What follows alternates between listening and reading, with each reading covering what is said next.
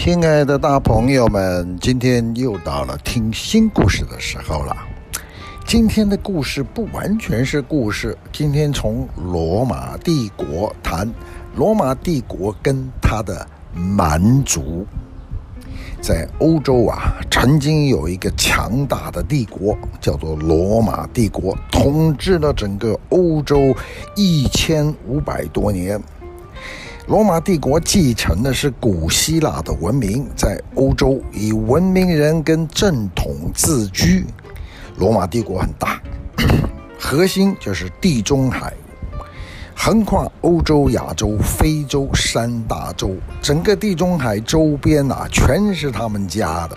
地中海就成了他们家的一个湖。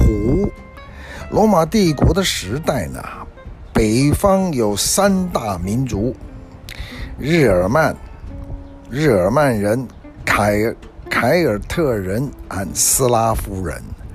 日耳曼人呢？主中主要是集中在今天的西欧、中欧，相当呃今天的什么法国、德国、奥地利等等地方。凯尔特人呢，主要是在英伦三岛，也就是今天的英国。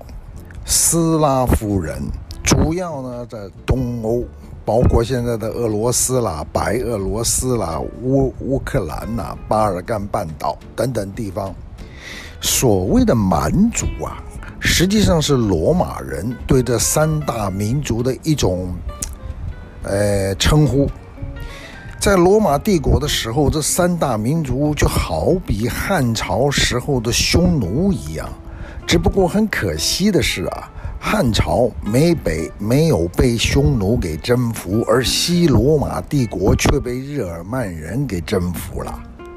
西元三百九十五年，九百哎，大概八百多年前吧，罗马帝国分成了两半，也就是西罗马帝国跟东罗马帝国。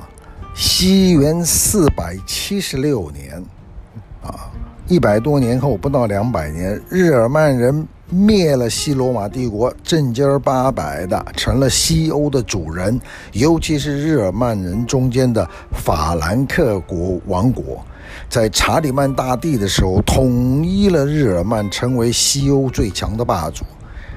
哎，咱们打一个不恰当的比喻。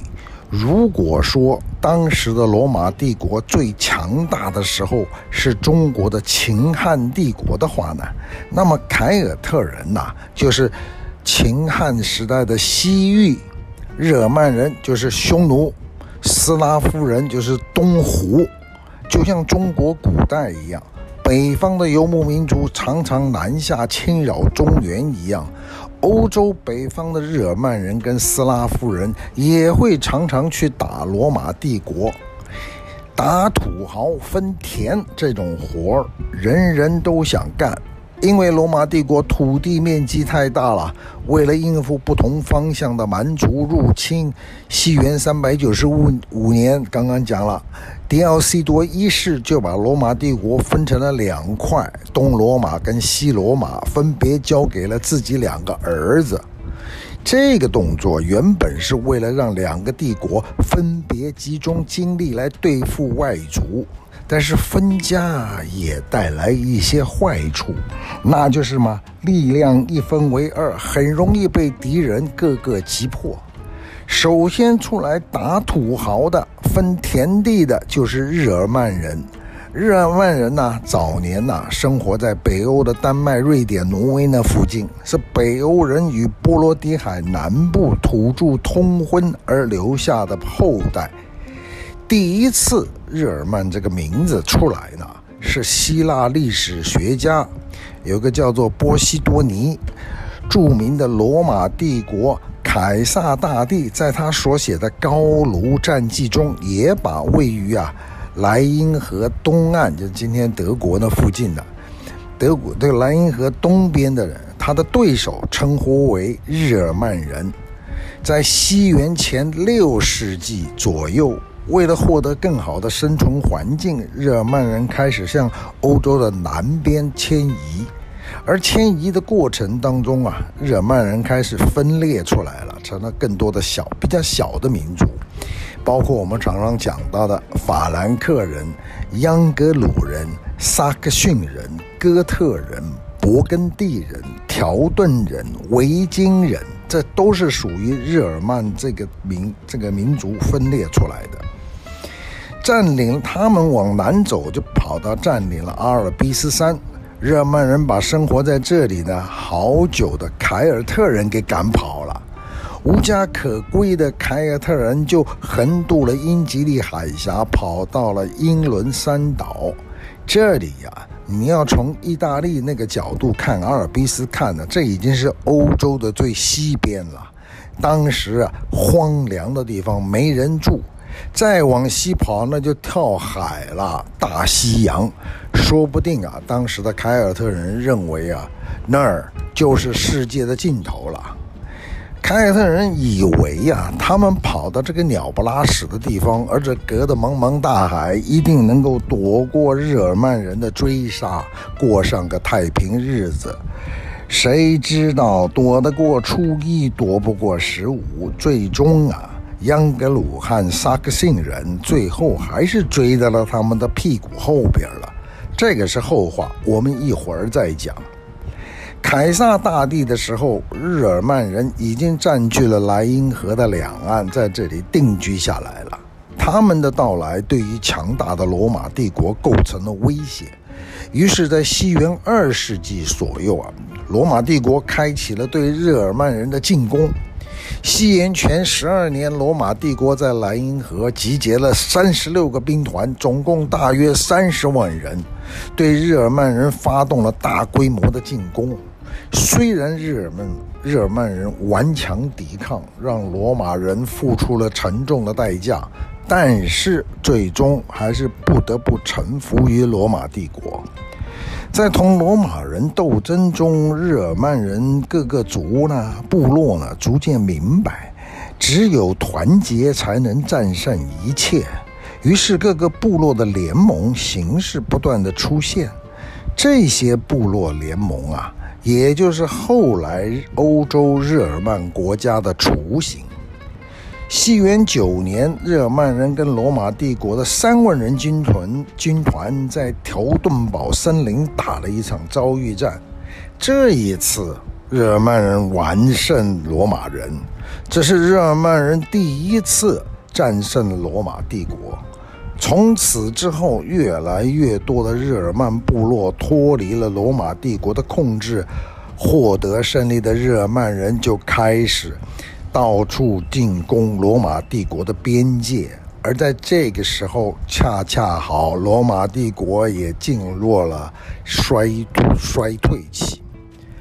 等到了西元三百七十六年之后，东边的匈奴人不断的进攻日耳曼人的一支叫做哥特人，于是呢，被匈奴人打得受不了，到罗马帝国请求避难。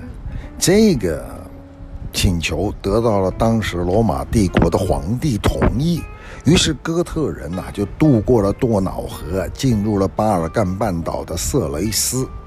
色雷斯，它就是今天希腊的北边，保保加利亚南边和土耳其的一部分。这个时候啊，由于匈奴人的压迫，大批的日耳曼人进到了罗马帝国里面。最终成了罗马帝国的雇佣兵，但是帮罗马帝国打仗这一群雇佣兵，还最后居然把主人给消灭掉了，就是西罗马帝国。西元四百一十八年，哥特人联合了当地的奴隶，攻打西罗马帝国，并且在高卢的西南方建立了一个西哥特王国。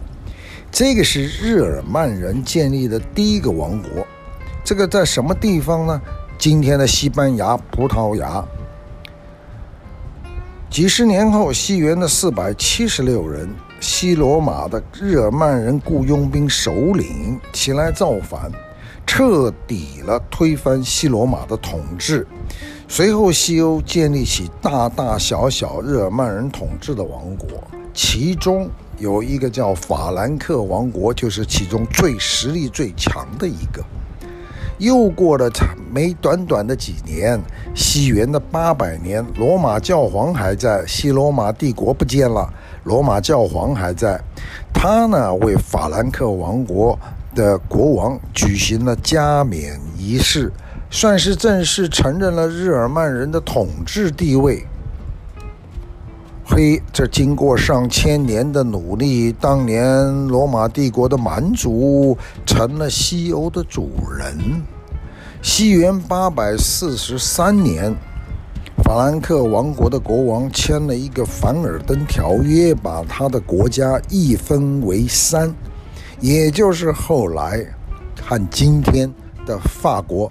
德国跟意大利，不过有那么一小撮日耳曼人，并不在法兰克王国的统治之下。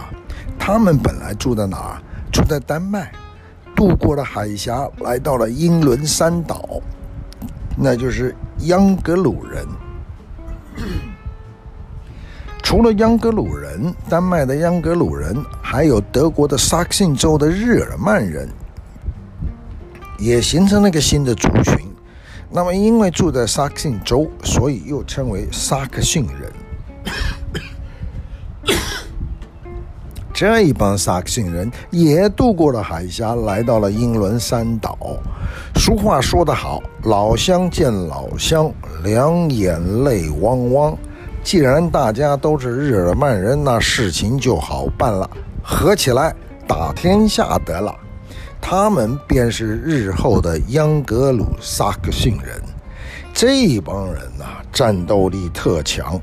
来到了英伦三岛之后，就开始迫害在当地的凯尔特人跟罗马人。哎呦，啊，凯凯尔特人我们讲过了，早年就是被这个日耳曼人从那个欧洲赶出来的。那罗马人呢、哦，因为之前英伦三岛曾经被罗马占领过，所以留下了很多罗马人。不管怎样，当时呢，大部分的凯尔特跟罗马人都被消灭了，为数不多的留下来打篮球了。哎呀，开玩笑了，为数不多的凯尔特人躲到深山里面，继续与央格鲁萨克逊人交战，说什么也不投降。大家都是蛮族，谁怕谁？没错，他们就是这么傲啊固执。直到今天，英国绝大多数人都是央格鲁萨克萨克逊人，偏偏还有那么一小撮人，就是凯尔特人的后代，他们还是不对盘。最终，央格鲁萨克逊是占领了英伦三岛，他们就是今天英国人的祖宗。大航海时代开启之后，英国到处移民，其中最主要的海外移民地就是北美洲的美国、南半球的澳洲跟纽西兰。所以，美国、加拿大、澳大利亚、纽西兰都宣称自己是央格鲁萨克逊人。这五个国家就是今天臭名昭彰的五眼联盟。英伦三岛换了主人了，但是土著凯尔特人没有完全灭绝，他们呐、啊、再退一步，退到了更北边的苏格兰跟西边的爱尔兰，直到现在，苏格兰、爱尔兰和英格兰之间还不断闹矛盾呢。因为对于苏格兰跟爱尔兰来说，英格兰的央格鲁萨克人就是入侵者啊。好，西罗马帝国灭亡了之后，欧洲进入了中世纪。此后，东罗马帝国成成为广大罗马帝国的唯一继承人，又延续了一千多年。东罗马帝国继承了古希腊文化，以希腊语为官方语言，以东正教为国教。因此，东罗马帝国与西罗马帝国和古罗马后来是走上了截然不同的发展道路。公元一千四百五十三年，六百多年前，突厥人的后代奥斯曼土耳其推翻了东罗马帝国，终结了东罗马帝国在欧洲长达一千五百年的统治。从此以后，日耳曼人成了彻彻底底西欧的主人。现在的挪威、丹麦、瑞典、冰岛、德意志、奥地利、瑞士、英格兰、荷兰、卢森堡、法国、意大利，继续念嘛，都是日耳曼人建立的国家。而罗马人呢，不见了。啊，其实是还有。就是罗马尼亚，他算们他们剩下是比较纯正的罗马人后代，在拉丁语中，Romania 就是罗马人的国家。啊，这讲完了日耳曼人不得了，强大的不得了，它其中分支出来的盎格鲁撒克逊更是今天世界的霸主。接下来我们谈谈斯拉夫。又有第二个蛮族，他们最早的种族呢，发源于波兰的维斯瓦河，主要是住在东欧欧洲的东边。随着向不同方向的迁移，他们逐渐发展成了东斯拉夫人、南斯拉夫人，还有西斯拉夫人。他们是东欧的主体，也是昔日的三大蛮族之一。可人家也翻身做主人了，哎，这就要说到西元一千四百五十三年被盛唐打跑的突厥人所建立的奥斯曼帝国，不是把东罗马帝国的首都君士坦丁堡给消灭了吗？这个标志了罗马帝国的彻底覆灭。在罗马帝国覆灭之后，斯拉夫人就翻身做起主人了。在那一年之前，莫斯科大公伊凡三世已经娶了东罗马帝国皇帝的侄女，叫索菲亚公主为妻，而莫斯科公国就是沙皇俄国的前身，简称沙俄，因此沙俄。便长期以罗马帝国的继承者自居，这很重要。罗马帝国的继承者，就连国徽上的国徽上的双头老鹰，也是从东罗马帝国那儿继承下来的。俄国人、白俄罗斯人、乌克兰人都是斯拉夫人。诶，不过说到这儿就比较尴尬了。昔日的蛮族，如今第二次成为罗马帝国的继承者。第一次嘛，是蛮族日耳曼人干掉了西罗马帝国，被教皇册封，继承了西罗马帝国的这个继承者。哎，第二次斯拉夫人干掉了东罗马帝国，又继承了罗马帝国东边。想一想，也还真蛮搞笑的。被罗马人瞧不起的斯拉夫人，居然成了罗马帝国的嫡系后裔。这也就是为什么俄罗斯一直跟欧洲国家格格不入的原因。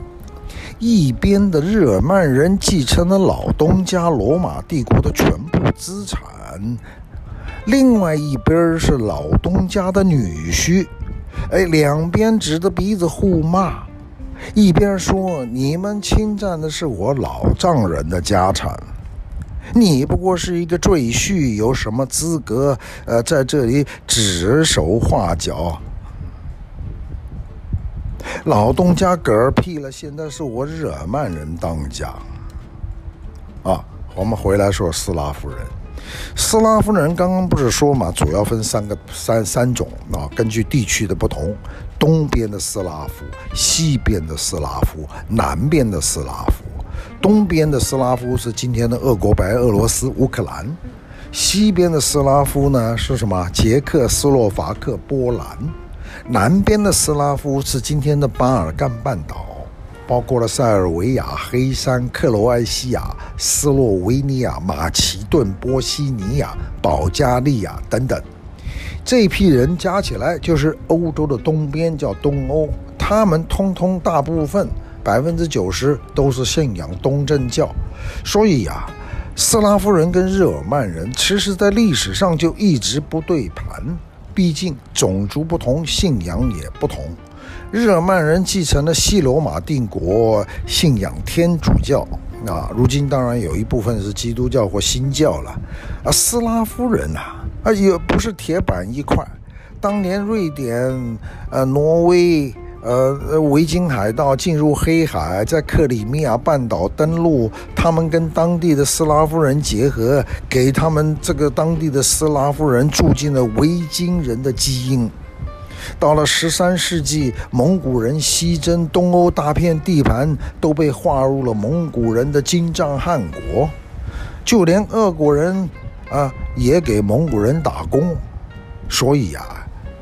这个蒙古人也给斯拉夫人换了一次血，哎，现在我们大家知道了吧？为什么俄罗斯人被称为战斗民族嘛？全都是猛男硬汉的基因在他们血里。娶了美人的莫斯科公国伊凡三世人气爆棚，一口气并吞了周边好几个公国，最后联合克里米亚汗国推翻了蒙古人清朝汗国的统治，获得了独立。一五四七年，大公伊凡四世由东正教大主教为他加冕称帝，他呢就给自己起了一个很牛的称呼，叫沙皇。他是俄国的第一个沙皇，沙皇沙尔，在拉丁文里面是凯撒的意思。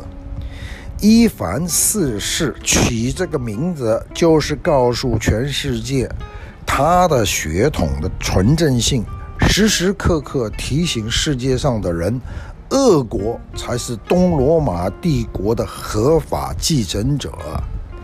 为了这个，他也把俄国称呼为第三罗马帝国。公元一七一二年啊，那没多久，两百多年。啊，三百年不到啊，三百年，差不多三百年。沙皇彼得一世自称皇帝，把俄沙皇的国家改成俄罗斯帝国，一直到五年之后，一九一七年十月革命爆发，苏联建立。好，这就是斯拉夫人。讲完了日耳曼斯拉夫，还有一个更古老的族群，他们就是雅利安人。雅利安人呐、他们最早起源于今天俄罗斯的乌拉尔山脉，是一个古老的游牧民族。随着小冰河时期的到来，那边的生存环境不断恶化，于是他们就往南跑。后来的人类学基因研究。发现德国人的德国的日耳曼人拥有百分之十九点五，不到二十 percent 的雅利安人基因，伊朗人拥有百分之十八的雅利安人基因，俄罗斯的斯拉夫人拥有百分之四十七的雅利安人基因，波兰人不得了了，拥有百分之五十的雅利安人基因，哎，还有吧？印度人居然有三十九点五个 percent 雅利安人基因，很多人想不到，连印度也有白种人吗？哎，还真是这样。早在西元前一千七一百一千五百年左右里，亚雅利安人就穿过了草原，来到了印度河流域。他们在当地留下了延续将近千年的吠陀文明。这些人征服了印度各地，在印度建立了若干国家。因此，今天的印度有相当的一部分人是雅利安人的后代。也正是因为如此，印度才会留下了种姓制度。因为雅利安人在历史上为了保证自身民族性的纯净。禁止与当地皮肤黝黑的人通婚。不过呢，战争改变了一切。由于战乱不断，再加上外族入侵，实际上真正纯正的雅利安人是很难找到了。在印度，大部分的人都自称自己是雅利安人的后代，以此提高自己的身份。实际上，他们自己也搞不清楚。只是从基因学的角度来讲，印度人更接近雅利安人的基因高达了三十九点五个 percent。印度的这个梵语与古希腊、阿拉伯语都非常接近。所以现在的语言学才会有一个印欧语序的语系的说法啊，还要讲到一个，很多人都觉得伊朗人呐、是阿拉伯人，其实要是这么说，伊朗人可是会生气的，因为伊朗人一直都老老实实、很诚心的相信他们自个儿是雅利安人的后代。雅利安人在西元前七百年左右占领了今天的伊朗地区，有一个人叫做索罗亚斯德，就是在雅利安人当时的领袖，在伊朗呢，还创建了一个拜火教，从此之后，拜火教成为雅利安人普遍信仰的宗教。这个拜火教有名了吧？听过吧？它长期在中亚地区流传，甚至在中国南北朝日期时期了，还流传还传进了中国。哎，拜火教那么有名，当然要谢谢金庸先生，他在武侠小说里面所称的明教，对，就是拜火教。一直到了西元十一世纪之后，拜火教才逐渐的销声匿迹。被伊斯兰教所取代，但是就不要认为伊朗人是阿拉伯人的后代，伊朗人实际上更愿意认为自己是雅利安人的后代。还有一件事情也让我们想不到，斯拉夫人，也是雅利安人，还真是雅利安人真正的后代。我们刚刚讲到现代基因学角度了，就说斯拉夫人其实更接近雅利安人的基因，相似度达到了百分之五十左右。啊，虽然从历史的角度来看，雅利安人和斯拉夫人是很难产生联系，可是事实就是这样，因为有一部分的雅利安人哪儿也没去，留在了原地。他们就成了今天斯拉夫人最老老实的祖先。好，因此来看，印度人跟伊朗人都很像是雅利安人的后代。其实世界上是很早很难找到纯正的雅利安人了。历史的变迁呐、雅利安人跟各个民族融合，包括了日耳曼人，包括了斯拉夫人，而。只是说，根据这个基因检测，比对图谱，发现了日耳曼人、南呃斯拉夫人、印度人、伊朗人，甚至今天的中国里面的维维吾尔人都具有雅利安人血统，啊，只不过是波兰啊占的雅利安血统基因最高，其次就是。俄罗斯人，那波兰人跟俄罗斯人都是斯拉夫人种啊。哎，换句话说了，哎，我们也可以说，雅利安人就像中国古时候的匈奴人，是一个被历史长河所融合而消失的古老民族。而日耳曼人和斯拉夫人的血统里都有雅利安人的基因，按照基因染色体的占比程度来讲，只不过斯拉夫人在基因里面更像是雅利安人的后代，只不过诶很多世界呃这个欧洲人不太承认这个说法而已。讲了个半天，最后整理一下，日耳曼人、斯拉夫人都有雅利安人血统。雅利安人是这些民族里面最古老的民族的祖先，由于历史的变迁，雅利安人消失了，现在已经没有纯正血统的雅利安人了。而日耳曼人跟斯拉夫人都具有雅利安人的血统。日耳曼跟斯拉夫人是同时期不同区域的两个民族，他们都被当时的正统王朝罗马帝国所轻视，认为是蛮族。就相当于汉朝时时候西边的匈奴跟南边的百越一样，而今天的盎格鲁撒克逊人，他是属于日耳曼人的分支，而且战斗力比日耳曼人还强悍，征服了英伦三岛原住民凯尔特人。不过说了这么一大堆，总结起来，他们通通是欧洲白人，只不过是地区不同、语言不同、宗教信仰也不同。